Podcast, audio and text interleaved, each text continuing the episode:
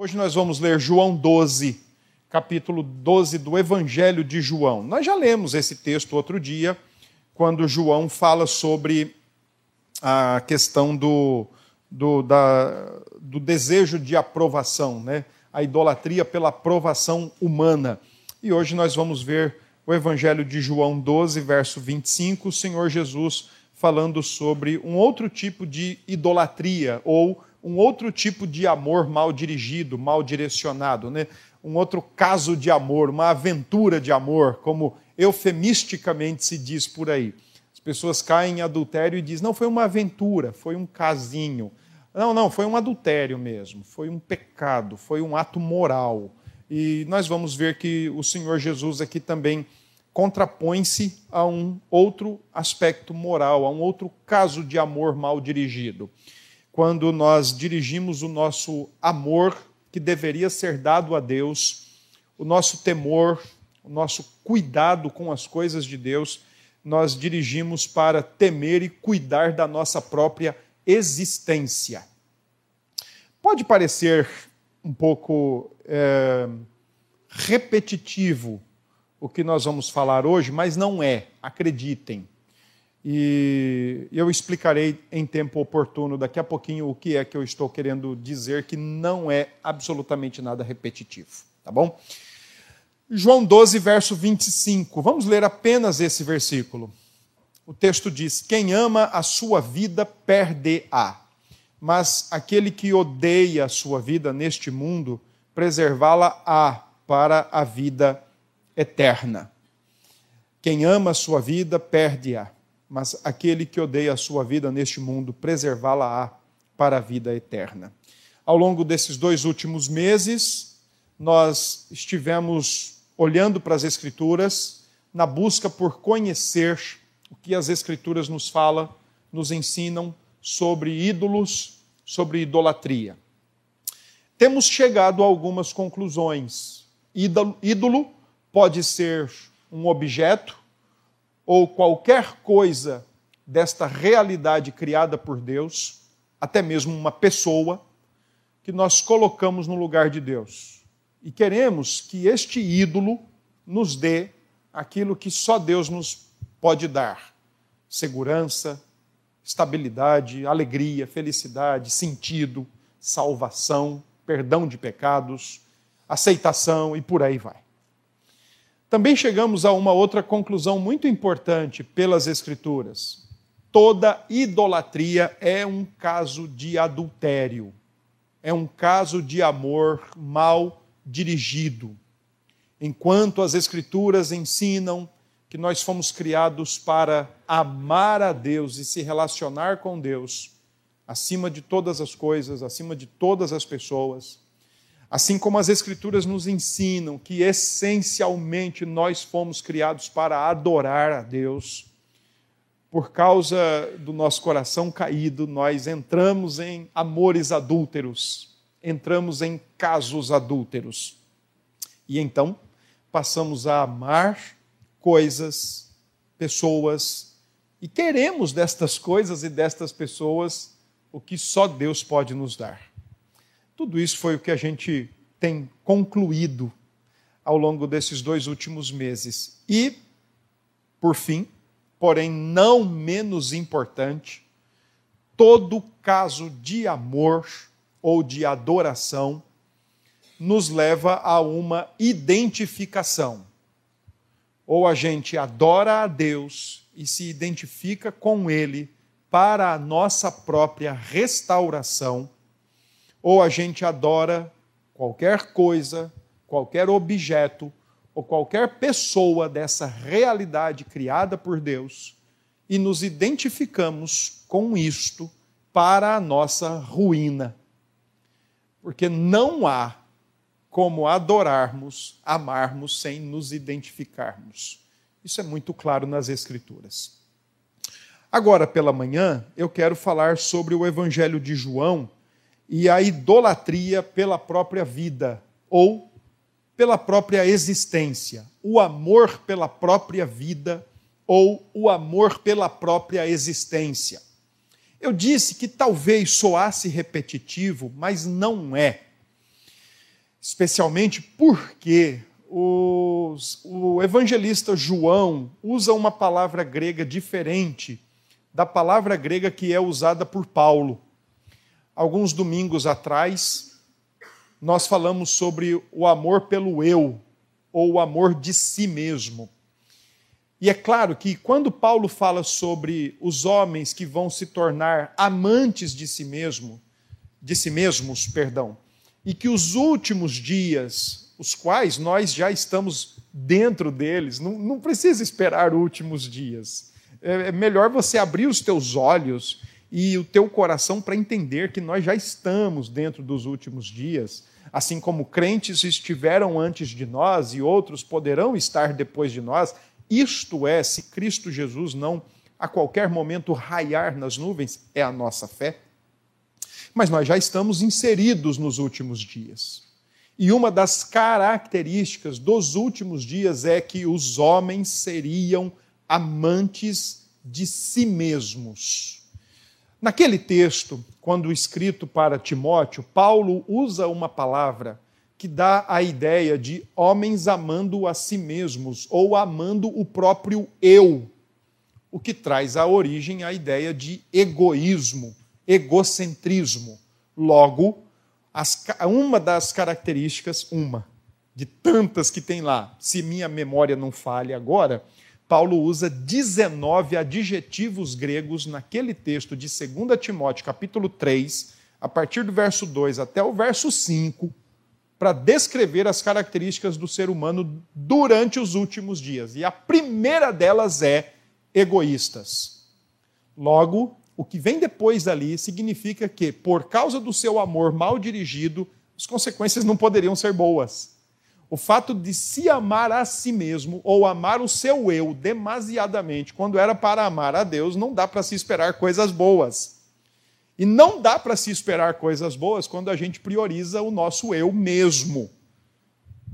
Haja vista o crescente, exorbitante e assustador número de divórcios. O que seria isso? Se não uma característica dos últimos dias? Cada um amando a si mesmo. Pense em si mesmo, ame-se a si mesmo, priorize-se mais, cuide-se mais e por aí vai. Então, Naquela ocasião, quando Paulo escreve a Timóteo, ele usa a palavra grega philautos, o que dá a ideia de amante de si mesmo. Nesse texto, o apóstolo João registra que o Senhor Jesus usou uma outra expressão, e nós vamos buscar entender qual é. Antes, porém, deixe-me esclarecer para os irmãos o que é que está acontecendo aqui. Capítulo 12 do Evangelho de João é o último capítulo que registra os momentos públicos da vida do Senhor Jesus diante de multidões. Desde o capítulo 1, verso 19, até o capítulo 12, verso 50, o apóstolo João se dedicou a mostrar o que o Senhor Jesus fez publicamente. Ou, ou seja, por onde ele passou, com quem fosse que ele estivesse, aquilo que ele fez aos olhos de muita gente ou de um grupo menor, mas nunca privativamente, nunca particularmente. Por isso que essa segunda sessão do Evangelho de João tem a ver com o ministério público.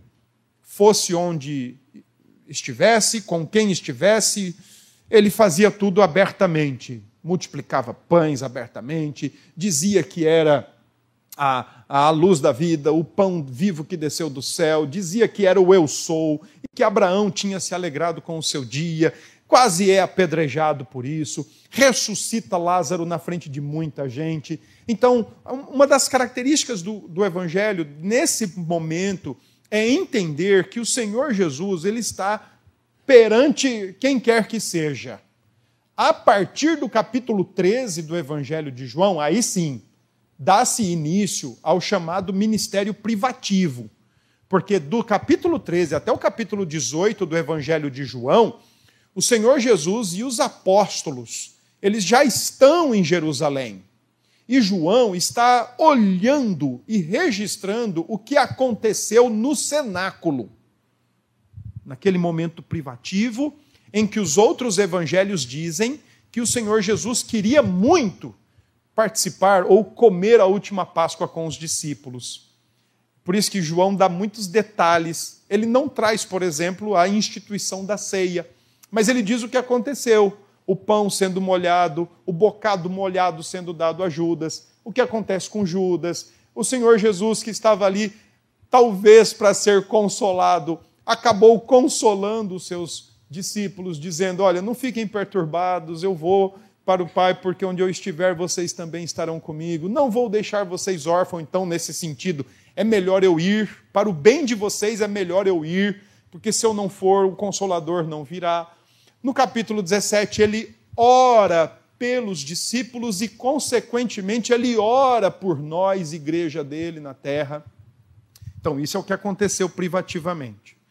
No entanto, no quesito publicamente, Jesus fez o que fez e falou o que falou na frente de judeus, na frente de religiosos. Ele fez o que fez e falou o que falou na frente de estrangeiros. E o capítulo 12, como sendo o último, é registro da chegada de Jesus em Jerusalém.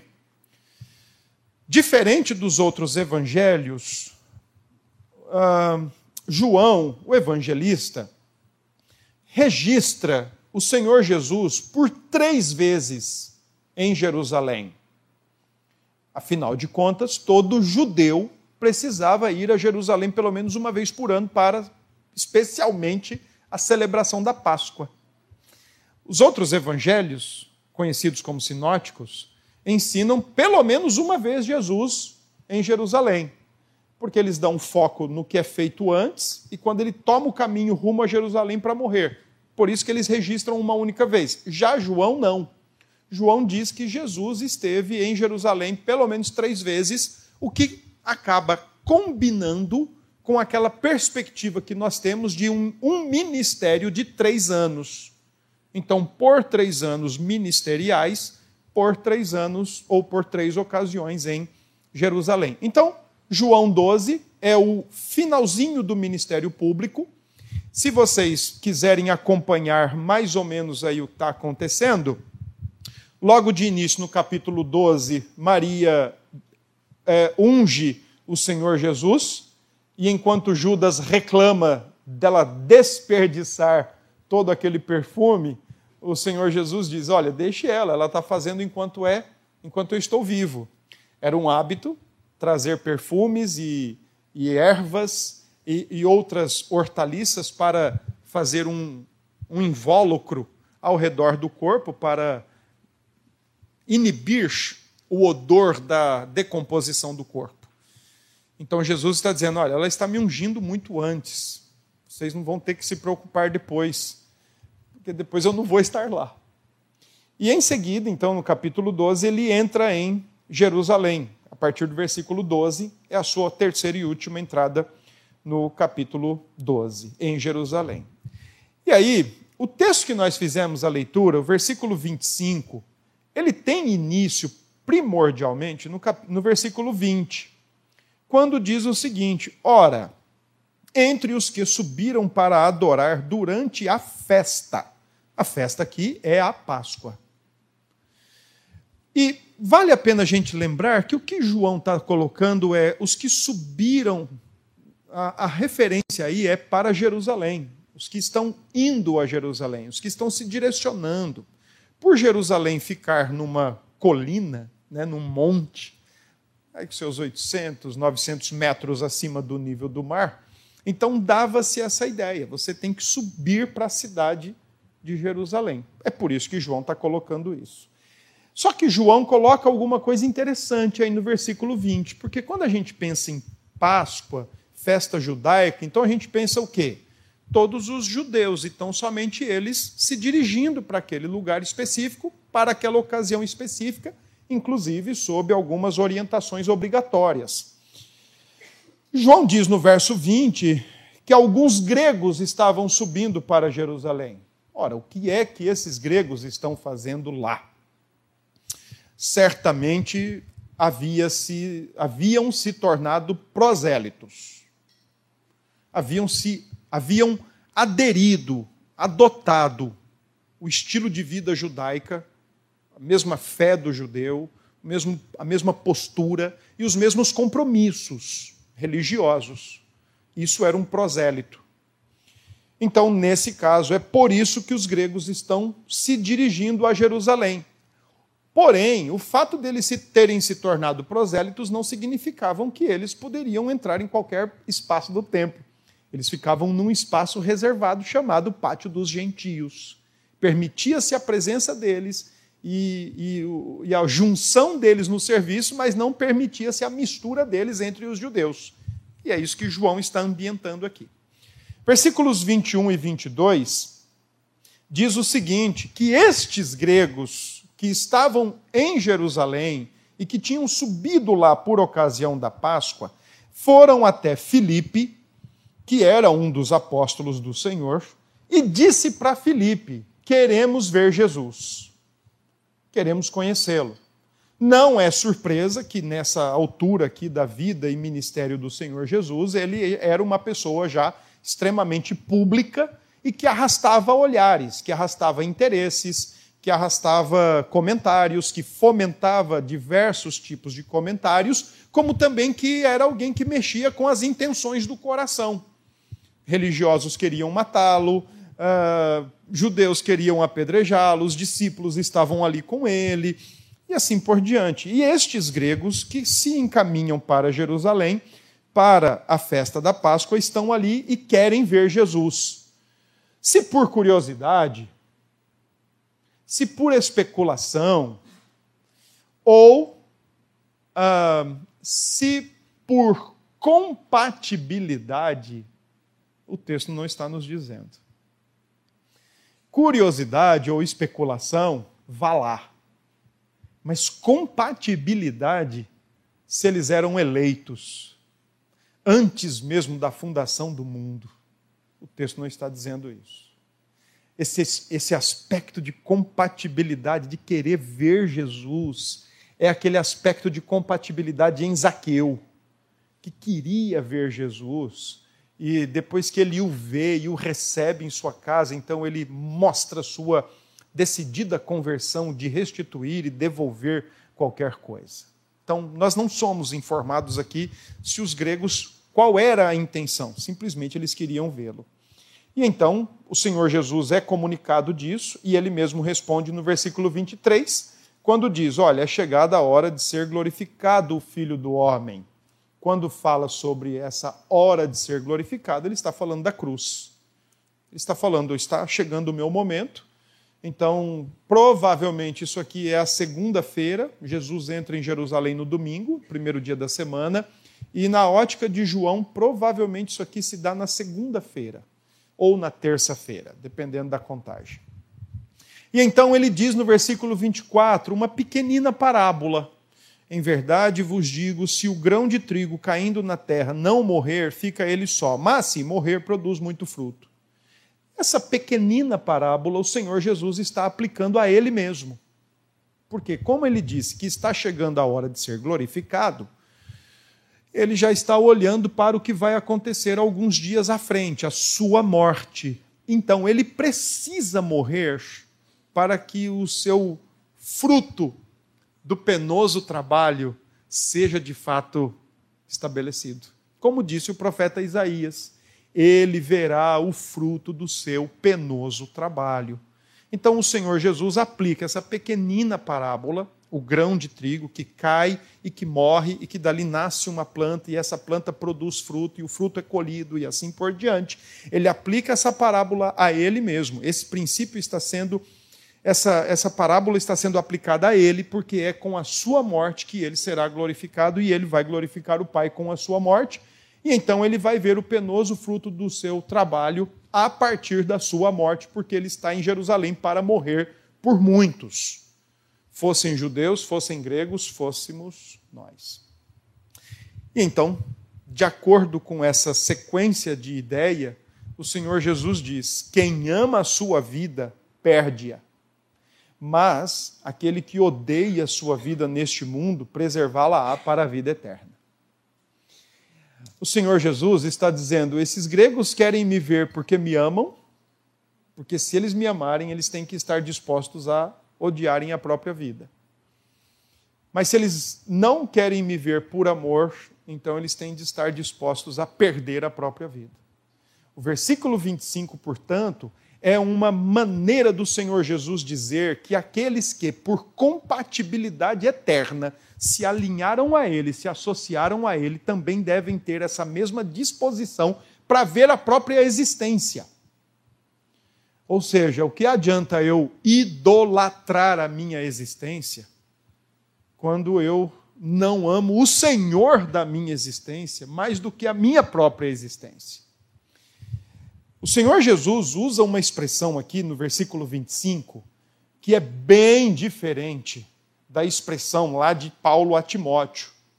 Lá em Paulo, para Timóteo, ele usa a expressão filautós, Paulo pega o prefixo do verbo filéu, o amor fraterno, o amor dos homens, e ele pega também um pronome grego, o eu, autós, ele junta essas duas palavrinhas e então fica o amor do eu, que desencadeia o egoísmo e o egocentrismo. Mas aqui o Senhor Jesus não usa essa expressão filautós. Ele usa outra expressão, o filon tem psiquem. O que, que significa isso? O amante da própria alma. A palavra psiquem, como Jesus usa, é a palavra grega que vem de psique, que ora na Bíblia é atribuído à alma, ora na Bíblia é atribuída à existência como um todo. E o Evangelho de João, agora, no versículo 25, é exatamente este o uso que Jesus está fazendo. Quem amar a sua própria existência, a sua própria vida, não tem como estar compativelmente alinhado com Cristo. Porque a sua existência não deve ser a prioridade, mas a prioridade deve ser a glória de Deus e a vida com Deus em Cristo Jesus. Então, quando o Senhor Jesus, no versículo 25, diz: Quem ama a sua vida, ou quem tem amor mal dirigido, ou quem tem um caso de amor adúltero com a sua própria existência, vai perdê-la. Mas quem um, não tem como objeto de prioridade ou de priorização o amor mal dirigido para a sua própria existência, esse vai então preservá-la para a vida eterna. Porque o amor à própria existência é fruto, na maioria das vezes, de uma má compreensão do que é o prioritário ou do que é a nossa prioridade como servos. Então, quando Jesus diz isso no verso 25, ele está meio que se referindo aos gregos. Eles querem me ver por quê? Eu vou morrer, é isso que eles querem ver? Ok, mas por que, é que eles querem me ver? Quando Jesus, então, no versículo 25, usa a expressão amor à sua própria vida e pouco depois ele diz aquele que odeia a sua vida, acreditem, o Senhor Jesus não está ensinando aqui alguém odiar a si mesmo, no sentido de banimento, no sentido de uh, causar próprios males a si mesmo, o que não é o caso. Jesus não está ensinando que nós devemos odiar a nossa vida no ponto de não sermos atentos, de não sermos zelosos com aquilo que próprio Deus nos deu, que é a vida, no sentido de existência. A vida é dádiva de Deus, a vida, é existen... a vida como existência é bênção de Deus, é presente de Deus, e, e nós somos, pelas Escrituras, é, instados a, até mesmo a preservar, proteger, guardar. Mas nós não somos instados a nos preocupar demasiadamente com a nossa própria existência. Pelo contrário, nós somos chamados a confiar em Deus pela nossa existência. Nós não somos chamados a ficar ansiosos e preocupados se nós vamos amanhã existir ou se amanhã nós não vamos ter o que comer, beber e com o que nos vestir, e se vamos amanhã ser mortos. Nós não somos é, é, é, é, encorajados pela Escritura para esse tipo de preocupação. Ah, eu tenho que me preocupar, eu tenho que ficar ansioso, eu tenho que ficar inquieto se amanhã eu vou estar bem. A nossa existência é Deus quem cuida. Porém, quando o nosso amor a Deus é dirigido para a nossa existência em si, como que se ela fosse fruto, resultado dos nossos cuidados, das nossas preocupações, da nossa dedicação, do nosso temor, da nossa devoção e do nosso amor, é claro, irmãos, estabelece-se um ambiente extremamente conflitante na nossa vida. E os irmãos aqui que sofrem com ataques de ansiedade e de preocupação sabem exatamente o que eu estou falando. E nós, às vezes, sofremos com ataques de ansiedade e de preocupação porque nós temos uma percepção muito distorcida de quem nós somos mesmo. Começa por aí. Especialmente quando pessoas dizem, eu sou ansioso. Já está com uma perspectiva distorcida de si mesmo. Aliás, muito distorcida de si mesmo. Uma pessoa que ama a própria existência ela sabe cuidar de si mesmo melhor do que Deus. Uma pessoa que ama a própria existência, se ela não faz, nem Deus faz por ela. Uma pessoa que ama a própria existência, ela tem que trabalhar hoje, mas ela já tem que ter pelo menos alguns planos extras na manga, porque se ela perder o emprego, como é que ela vai manter a própria existência e talvez manter a existência daqueles que estão ao seu redor? Uma pessoa que ama a própria existência é o Deus dela. Porque é ela, por ela, de si mesmo e para si mesmo. O que Jesus então está nos colocando é o seguinte: é que aquele que se alinha a Ele por compatibilidade eterna deve ter o seu amor dirigido, em primeiro lugar, a Deus. Porque esse Deus que a nossa alma, o nosso coração deveria amar irrestritamente e sem competidores com os quais a gente tenta justapor e dividir o nosso coração, quando enganosamente acreditamos que podemos servir dois senhores, o que o Senhor Jesus já disse que não dá certo, então nós deveríamos amá-lo tão somente e o que for aquilo que aguça a nossa preocupação, lançar nas mãos dele. Porque o amor lança fora todo medo. O amor a Deus.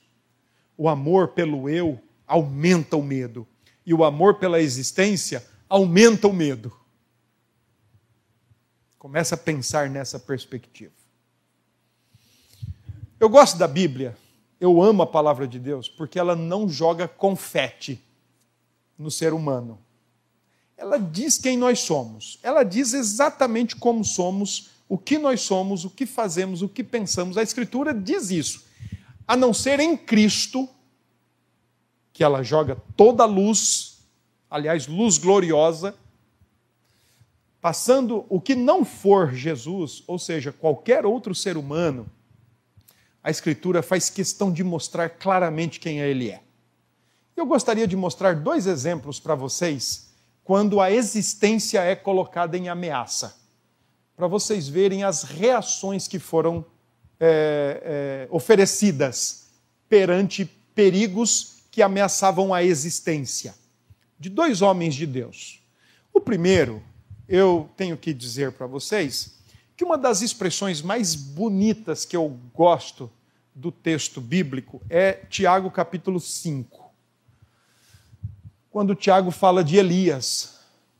Ele fala assim: Elias era homem sujeito às mesmas paixões que nós. Ou era homem como nós, sujeito às mesmas paixões. Interessante é que quando Tiago usa essa palavra paixões, ele não está pensando em emoções ou em sentimentos. Mas ele está usando essa palavra paixões para de designar reações pecaminosas do coração. embora Elias, diz o texto de Reis, segundo Reis, que ele foi levado aos céus é, sem ver a morte, ele não tinha absolutamente nada de diferente de nós. Absolutamente nada. Então, Tiago capítulo 5 diz isso. Elias, sujeito às mesmas paixões que nós, porque a Bíblia faz questão de mostrar quem nós somos. Então, abra a tua Bíblia aí, em 1 Reis, que nós vamos ver o que acontece quando as reações né, de alguém que tem a sua existência ameaçada. O primeiro deles, o profeta Elias, que diz o seguinte: Reis, 1 Reis 19, diz assim: Acabe. Ah, deixa-me explicar o que é que está acontecendo aqui. Capítulo 17, Elias é levantado pelo Senhor. Deus chama Elias para ser um profeta e para confrontar o baalismo que estava a todo vapor dentro do território de Israel, dentro da nação e já com muitos judeus sucumbindo ao baalismo, né, a adoração a Baal. Então Elias é levantado exatamente para confrontar todo esse procedimento, toda essa idolatria a Baal e chamar o povo de Deus de volta. Então Elias aparece e simplesmente diz: Olha, eu vou orar e três anos e meio vai ficar sem chuva. E é isso que acontece. Elias dá um chute na canela do suposto deus Baal, porque ele era considerado como o deus da fertilidade, e o, o assunto chuvas pertencia a Baal, porque com as chuvas a terra é renovada e a plantação é possibilitada. Então, Elias chuta a canela do suposto Baal e diz: Eu vou mostrar para quem, para vocês aqui quem é quem. Depois de três anos e meio, Elias aparece e propõe um desafio aos profetas de Baal e diz o seguinte: Olha, vamos fazer aqui um desafio e vamos ver quem vai ser o Deus de Israel. É óbvio que Elias não está cogitando a possibilidade de um outro, mas ele está, sim, sarcástica, ironicamente, dizendo: olha, vamos mostrar aqui quem é o único e verdadeiro Deus. E então é feito o desafio, os profetas de Baal exageram, se cortam, se retalham, fazem de tudo para o, a sua divindade ouvi-los. ouvi-los. No entanto, eles se esqueceram que é, Deus, deuses feitos por mãos humanas não servem de nada e os homens que se identificam com esses também não servem para nada. E é por isso que então, depois que o Deus de Israel, o Deus das Escrituras, o nosso Deus, o mesmo Deus de lá, é o mesmo Deus hoje, responde à oração do profeta, todos os profetas de Baal são mortos, e isso trouxe uma crise para o reino de Israel. E a crise foi exatamente o seguinte: quem tinha trazido Baal e a sua adoração e o seu sistema religioso para dentro de Israel foi nada mais, nada menos que a senhorita Jezabel, aquela que depois disso fica conhecida nas Escrituras como sinônimo de tudo quanto é ruim, por conta da sua postura. E os profetas de Baal, tendo sido mortos, também foi um chute na canela da, da então rainha, porque ela tinha se casado com o rei Acabe. E então é aqui que o texto de 19 parte. Olha o que diz. Acabe fez saber a Jezabel, 19:1. Acabe fez saber a Jezabel tudo quanto Elias havia feito, como e como matar a todos os profetas à espada. Ele foi lá e contou para sua esposa: Olha, meu bem, eu estou com uma notícia. Já sei, você perdeu o emprego. Não. Você vai receber menos esse mês. Não. É algo pior. Mataram todos os seus profetas. É isso que está acontecendo. Então Jezabel mandou um mensageiro a Elias a dizer-lhe: Façam-me os deuses como lhes aprouver, se amanhã a estas horas não fizer eu a tua vida, como fizeste a cada um deles. Jezabel faz um juramento aos deuses dela. Amanhã eu vou matar Elias. Ele não matou os meus profetas, então amanhã eu vou matá-lo. E eu juro pelos meus deuses ela jurou por ninguém, mas ela fez o seu juramento. E então começa aqui a descrição de Elias, o homem sujeito às mesmas paixões que nós, que Tiago cita lá. Temendo, pois, Elias teve medo. A ideia aqui é exatamente essa. Ele teve medo. Ele ouviu dizer que vai morrer. Ele teve medo. O mesmo profeta, irmãos, o mesmo, o mesmo que viu três anos e meio sem chuva, que nesse interregno aí, ele esteve junto com a viúva de Sarepta e o seu filho foi ressuscitado. O mesmo que viu o Deus dos céus, o Deus único, responder o, o, o sacrifício, lamber o sacrifício com fogo. O mesmíssimo Elias, o mesmíssimo. Não é outro, não, é o mesmo. Agora ele está com medo. E tem mais. Ele acreditou no juramento de Jezabel. Diante de deuses que ele já tinha visto explicitamente que não existem. Então Elias aqui direcionou mal o seu amor. Porque o amor mal direcionado faz a gente esquecer os benefícios de Deus com a nossa alma até hoje. A gente esquece o Deus que nos alcançou bondosamente, graciosamente, o Deus que até hoje não deixou faltar nada, o Deus que até hoje nos livrou de cenários tão difíceis, tão, tão pesados. A gente esquece, porque a gente mal direcionou o nosso amor, a gente priorizou um outro objeto de amor. Então o texto diz que Elias teve medo.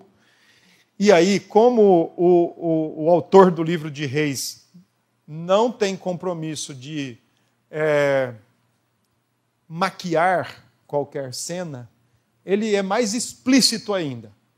Ele diz que Elias se levantou e para salvar sua vida. Talvez Elias deve ter pensado: é, agora nem Deus me salva. Agora nem Deus me livra dessa. Então, cuida. Havia. Eu tenho que me salvar, porque a minha existência é muito importante. Eu tenho que me salvar. Eu tenho que me preocupar, porque se eu não me preocupar, né, quem é que vai botar comida na mesa? Quem é que vai pagar minhas contas? Se eu não me cuidar, né, com Covid, com tantas viroses e com tantas doenças, quem é que vai guardar a minha existência? Eu tenho que me preocupar.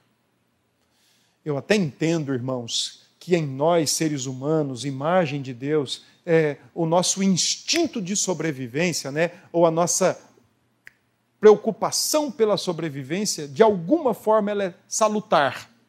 Afinal de contas, nós estamos cuidando de algo que Deus nos deu, sob mandamento na lei moral, não matarás, não fazer nenhum mal à vida do outro e nem à própria vida, mas ao mesmo tempo fazer todo o esforço para preservar e salvar a vida outra e a vida minha.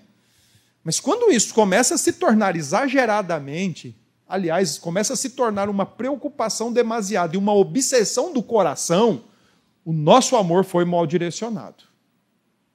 Então, aquele medozinho que nos ajuda a manter a segurança, a sanidade e a vida intacta, quando ele se transforma num negócio muito avolumado, ele se transformou num medo pecaminoso.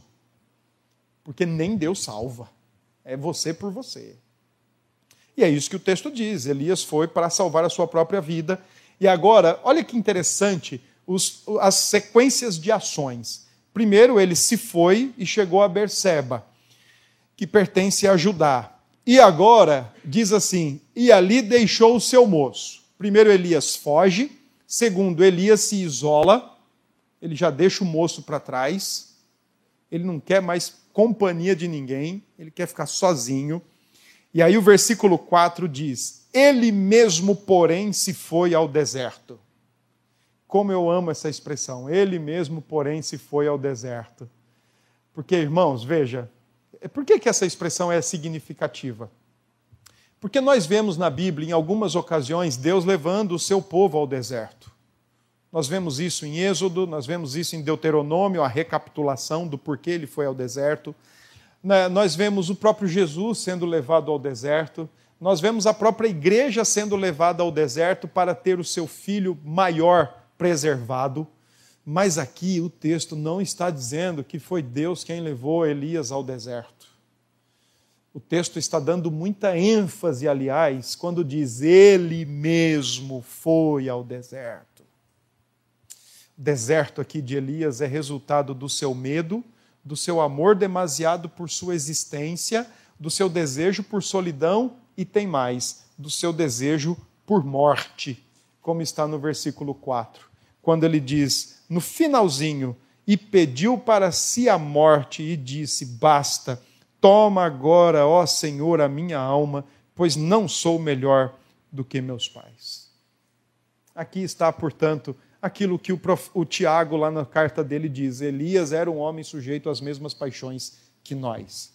Medo, amor mal dirigido, ao invés de amar a Deus, o Deus que ele viu fazer tanta coisa, ele dirigiu para a sua existência, desejo de se salvar, a preocupação imensa de salvaguardar a sua existência, o desejo pela solidão, ida ao próprio deserto, pedido de morte.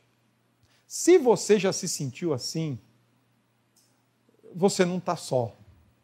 Elias também se sentiu assim. Você não está só.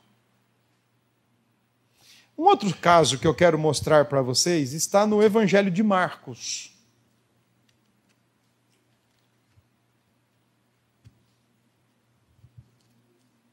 Marcos capítulo 14, e o versículo é o 66. Marcos 14, praticamente todo, é a prisão de Jesus e tudo o que sucede com essa prisão. E o versículo 66 até o versículo 72 é a última parte do que está acontecendo naquele cenário. Interessante é que o texto aqui fala das negativas de Pedro, né, das negações de Pedro. Segundo alguns comentaristas, alguns pesquisadores, né, Jesus foi levado para um local que parecia um duplex. Então ele está no andar de cima, sendo é, acusado, sendo julgado, né, da maneira como fizeram, enquanto Pedro está no, no térreo, no chão, lá fora, junto com aqueles que estão ali acompanhando o que está acontecendo lá em cima. Então eles estão praticamente no mesmo lugar, divididos por um piso apenas. Né? E aí então o texto. É, e esse Pedro aqui, irmãos, é o mesmo Pedro que textos anteriores disse assim para Jesus: Olha, se tiver que morrer com você, eu vou. Ou se tiver que morrer por você, eu vou morrer por você. É o mesmíssimo Pedro, que também não mudou é o mesmíssimo. Mas agora Pedro está pensando na sua própria existência. Os outros apóstolos já tinham fugido, também para guardar a própria existência, a própria vida. E Pedro agora está diante de algumas de alguma cena que pode trazer prejuízo para a sua existência.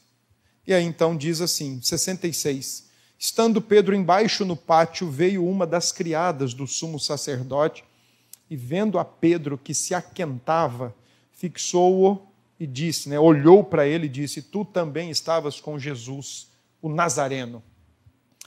Mas ele o negou, dizendo: Não o conheço, nem compreendo o que dizes. A palavra aqui, é, quando diz não o conheço, olha, nunca estive com ele, nunca me relacionei com ele. E o que você está dizendo, para mim, é algo estranho. Eu não estou conseguindo associar suas palavras, porque eu não conheço, não sei quem é, nunca me relacionei com ele. Uh, e versículo 68. Ah, mas ele o negou. E, versículo 69. A criada, vendo-o, tornou a dizer aos circunstantes: Este é um deles. Mas ele outra vez o negou e Pouco depois, os que ali estavam disseram a Pedro: Verdadeiramente és um dele, porque também tu és Galileu. Ele, porém, começou a praguejar e a jurar: Não conheço esse homem de quem falais. Pela terceira vez, então, Pedro nega Jesus, porque algo maior está em jogo: a sua existência, sua vida. Ele não quer morrer. Ele não quer nem levar uma chicotada sequer, ou uma bofetada sequer.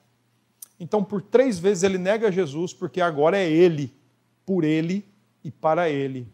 Porque aquele que ele acreditava está preso e muito provavelmente não vai sair bem dessa. Então, agora ele precisa cuidar da própria existência. A terceira negação de Pedro é a mais pesada, porque diz que ele pragueja, ele xinga Jesus. Ele xinga, ele dirige algumas palavras de maldição para o Senhor Jesus. E ele jura. A palavra jurar aqui é a mesma que está lá em Mateus 5, quando diz que não é para se jurar, que seja a sua palavra sim, sim, não, não. O que é que isso significa? Significa que Pedro está dizendo assim: olha, eu estou jurando que eu não o conheço. Deus, ele está trazendo Deus como testemunha do que ele está dizendo.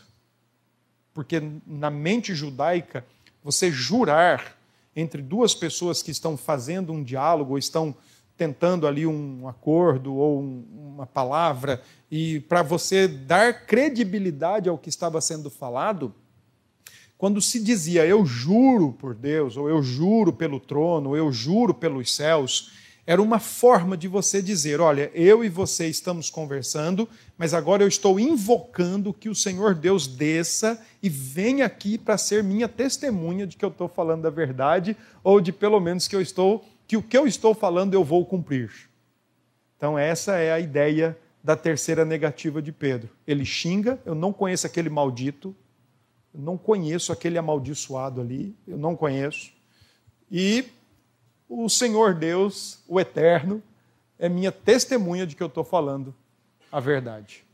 Porque Pedro tem a sua existência a preservar. Por isso que Jesus disse que quem é amante da própria existência perde. A Bíblia diz que Elias e Pedro não perderam. Mas e quantos já não perderam? E quantos não estão perdendo a própria existência por acreditarem que nesse mundo estão sozinhos, estão por conta própria, estão à revelia e é cada um por si e talvez Deus por todos? Quantos não estão assim? E nós, irmãos, que talvez não abrimos a nossa boca para negar três vezes, nem para praguejar, e muito menos para jurar que não conhecemos a Cristo. Mas e nós, quando o nosso coração, assaltado pelo medo, ou assaltado por uma preocupação demasiada, nos leva a agir como que se Deus não existisse? Como, quando nós, que aquilo que está no campo da preocupação, sobre o qual nós não temos a menor força, o menor controle, a menor possibilidade de resolver e, portanto, uma vez que está no campo da preocupação, deveria estar sendo lançado na mão de Deus, nós, pretensos deuses, queremos tomar da mão dele e resolver do nosso jeito. Será que isso não é uma negativa? Quando nós estávamos construindo aqui, eu fui comprar cimento numa loja aqui do bairro. E o rapaz da loja perguntou: para onde é esse cimento? Eu disse: é para aquela construção ali, assim, assim, assado. E ele disse: ah, o que é que vai ser ali? Eu falei, vai ser uma igreja. Ele falou, nossa, vocês estão de parabéns, está ficando muito bonito. Eu falei, obrigado. E aí ele perguntou o meu nome. E o meu nome é Pedro. E eu disse para ele, olha, meu nome é Pedro. Aí ele disse assim, mas você não é igual o Pedro da Bíblia, não, né? Que negou Jesus três vezes, né? Eu falei para ele: olha, eu acho que eu sou pior, porque toda vez que eu faço do meu jeito, eu nego Jesus. Toda vez que a gente faz do nosso jeito, a gente nega Jesus. Toda vez que a gente acredita e começa a agir achando que a nossa existência, que a nossa segurança, que o nosso bem-estar, que a nossa saúde, que a nossa vida amanhã é resultado direto do nosso cuidado, do nosso controle, da nossa soberania falsa, nós estamos negando aquele de quem realmente todas as coisas dependem e para quem todas as coisas são e por quem todas as coisas existem: Jesus Cristo. Deixe-me ler um último texto com os irmãos, que fica aqui, ele como uma recomendação para o nosso coração perseguir. É, a segunda carta de Timóteo, capítulo 4,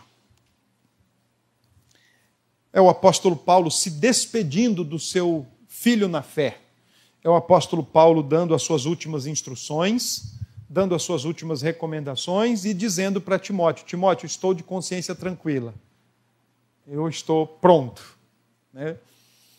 E, bom, quando a gente olha para a história do apóstolo Paulo, então, se você puder e quiser fazer isso, faça. Você vai ver que nunca foi uma vida tão muito fácil. A sua existência esteve sempre muito comprometida por onde quer que ele passasse. Foi assim logo no início da sua conversão, foi assim na sua primeira viagem missionária, foi assim na segunda, foi assim na terceira, foi assim quando ele retorna para Jerusalém. Ele retorna para Jerusalém, ele é preso, ele apanha, ele vai para Roma, ele sofre um naufrágio. Numa ilha, ele é picado, ele é mordido por uma víbora e não lhe acontece nada. Agora, depois ele é preso, ele é solto e agora ele está preso de novo. Então a existência de Paulo esteve o tempo todo ali, de alguma forma, comprometida. E na segunda carta, Paulo está preso. Ele está no, como disse o, o, o reverendo Hernandes, ele está no corredor da morte. Ele só sai dali para morrer. Não tem outra alternativa. Então ele coloca para Timóteo algumas questões. Primeiro, no capítulo 4, ele diz: Olha, continue pregando. Aliás, o capítulo 4 tem essa tônica: prega o evangelho, continue pregando. Se vão ouvir ou não, continue pregando, continue falando, faze o seu trabalho, cumpra com o teu ministério. Versículo 6, aí ele diz: Quanto a mim, estou sendo já oferecido por libação, e o tempo da minha partida é chegado combati o bom combate, completei a carreira, guardei a fé. Já agora a coroa da justiça me está guardada, a qual o Senhor, reto juiz, me dará naquele dia, e não somente a mim, mas também a todos quantos amam a sua vinda, os crentes, os que amam a sua vinda. Então, Paulo está fazendo uma afirmação olhando para trás, olhando para o passado, versículo 7, Combati, fui até o fim, não parei pelo meio, não larguei a caminhada, não abandonei a jornada, eu fui até o fim, uh, completei a carreira, fiz o que estava proposto e ainda guardei a fé, não apostatei, estou aqui crendo. Não é um calabouço que vai me fazer deixar de crer, não é uma ameaça de morte iminente que vai me deixar, que vai me fazer negar a fé não é absolutamente nada que possa acontecer com a minha existência que vai me fazer negar a fé em Cristo. Interessante que no versículo 6, aí ele olha para o presente, ele vai ser oferecido como libação, um tipo de sacrifício do Antigo Testamento, um tipo de oferta no, no, no Antigo Testamento de gratidão, de voluntariedade. Então, ele se entrega, ainda, ainda que ele morra nas mãos do imperador, como assim foi, mas a leitura dele não é essa. É ele quem está se entregando como oferta de gratidão e morrendo para agradar a Deus, porque é isso que cumpre a ele. Agradar a Deus acima de todas as coisas, ao invés de guardar a sua própria existência. E então ele diz: O tempo da minha partida é chegado.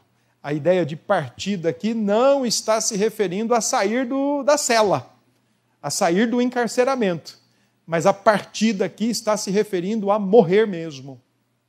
Deixar esse mundo. Deixar esse plano de existência e estar com Deus. E é interessante que a palavra partida aqui no grego, ela pode ser utilizada ou ela pode ser vista de três formas. Primeiro, ela pode ser a ideia de tirar o fardo das costas. Quem já assistiu o Peregrino sabe o que acontece. Quem já assistiu ou quem já leu o que acontece com ele no final de tudo. Aquele grande fardo que ele carrega em suas costas. Né? E o Apocalipse 14 também fala que os crentes que morrem neste mundo deixam os seus pesos para trás, porque agora vão viver com o Senhor. Uma outra forma dessa palavra partida ser entendida é você estar do lado de um rio, desatar um bote, entrar nesse bote e atravessar o rio. Assim também é a vida cristã. Para aqueles que amam a vinda do Senhor, para aqueles que amam o Senhor, é a última viagem. Não é como aquela antiga e sem futuro novela a viagem ensinava. Mas para nós é a última viagem, porque a nossa peregrinação terminou nesse mundo. Terceiro, a palavra partida, ela pode ser também entendida como você desmontar a sua tenda, levantar acampamento e ir, agora sim, definitivamente, para a sua casa, de modo permanente.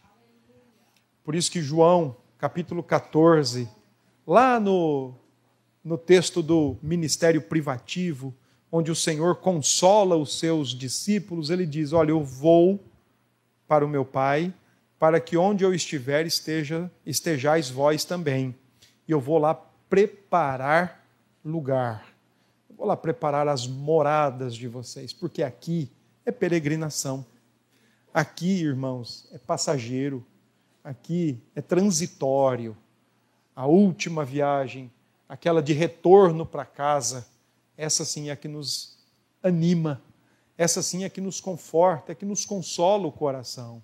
É isso que a gente precisa, redirecionar o olhar do nosso coração para amar mais a Deus, amar mais a volta de Cristo, amar as promessas de Deus, porque enquanto a gente ama a nossa existência, parece que a vida é só isso mesmo. Essa rotina que nós vivemos o dia todo, levantar cedo, trabalhar, cuidar das coisas, fazer tudo e ainda chegar em casa e falar: puxa vida, não fiz nada. Ou cadê o que eu fiz? E viver essa, esse intermitente ciclo de preocupação, como que se a vida dependesse da nossa condução, quando não depende. Depende única e exclusivamente do Senhor. O mesmo Paulo que diz que está pronto para partir é o mesmo que disse para os filipenses na sua primeira prisão: partir e estar com Cristo é muito melhor. Mas por amor a vós, eu permaneço na carne.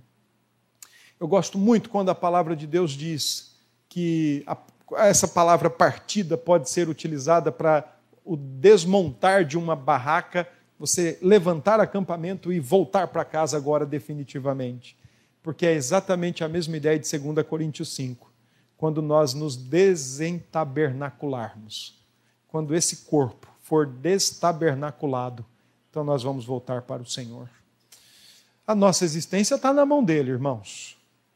O nosso pão diário não vai faltar. Os livramentos que você vê e o que você não vê, o Senhor continuará dando. Mas não permita, se por compatibilidade você se associou ao Senhor, ame mais a Deus do que a própria existência. Que Deus nos abençoe.